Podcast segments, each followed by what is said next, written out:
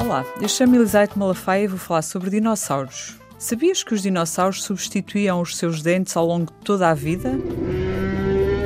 Os mamíferos, como nós, por exemplo, mudam a dentição apenas uma vez durante toda a vida. Geralmente, as crianças, mais ou menos na tua idade, deixam cair os chamados dentes de leite, que são substituídos pela dentição definitiva que nunca mais é mudada. Por isso tens de ter muito cuidado e lavar muito bem os dentes, porque não vais ter outros quando esses se estragarem.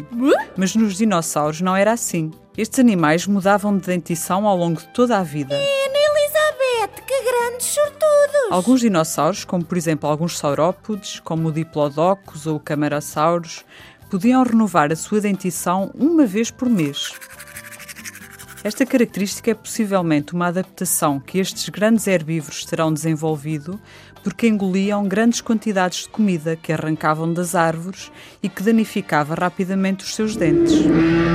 Contudo, esta é uma característica comum a todos os dinossauros, desde os gigantes herbívoros saurópodes aos carnívoros terópodes. Graças a esta característica, hoje em dia encontramos com muita frequência dentes isolados de diferentes grupos de dinossauros e que nos dão muita informação, como por exemplo o que é que comiam os dinossauros.